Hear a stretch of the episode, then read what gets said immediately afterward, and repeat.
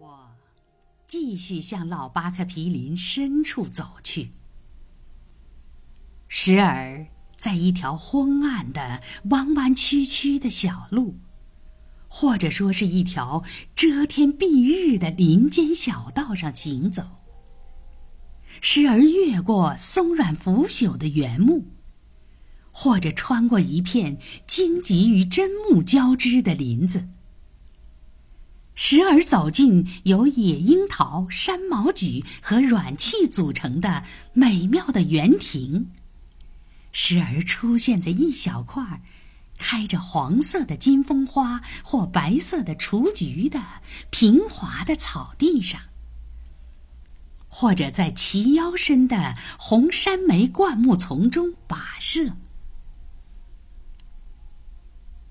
呼，呼，呼。一窝还未长成的皱岭松鸡，在距我几步之遥处陡然飞起，然后散开，消失在四面八方的灌木丛中。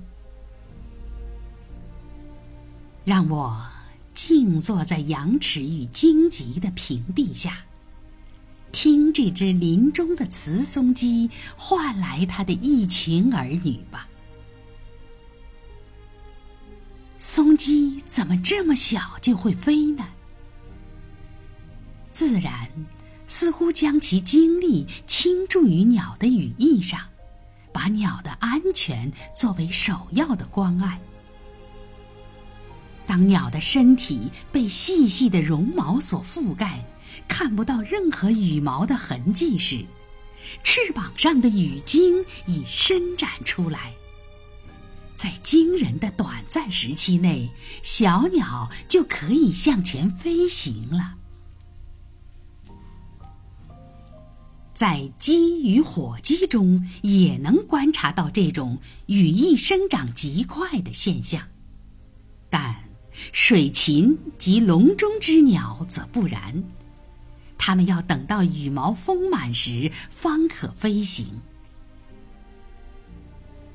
不久前，在一条小溪边，我突然遇到一只小碧玉，一个极为漂亮的尤物，满身柔软的灰毛，敏捷机警，看上去只有一两周大，但身上和翅膀上都没有羽毛。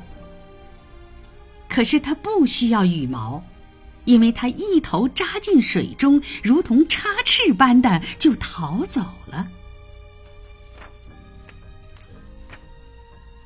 听，在那边的灌木丛中，响起了柔和而规劝般的咕咕声。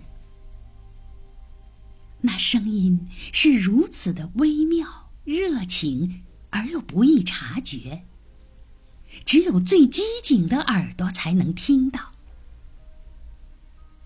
那呼唤中，包含着多少柔情、热情与无尽的关爱？那是雌鸟的声音。不久，一种微弱、胆怯的、几乎难以听到的耶普声从四面八方传来。那是雏鸟的应答。由于附近似乎没有危险，雌鸟的咕咕声很快变成了非常响亮的咯咯声。于是，小家伙们便小心翼翼地朝那个方向聚集。我蹑手蹑脚地走出藏身处，可是刹那间，声音全无。我既没有找到雌鸟，也没有找到雏鸟。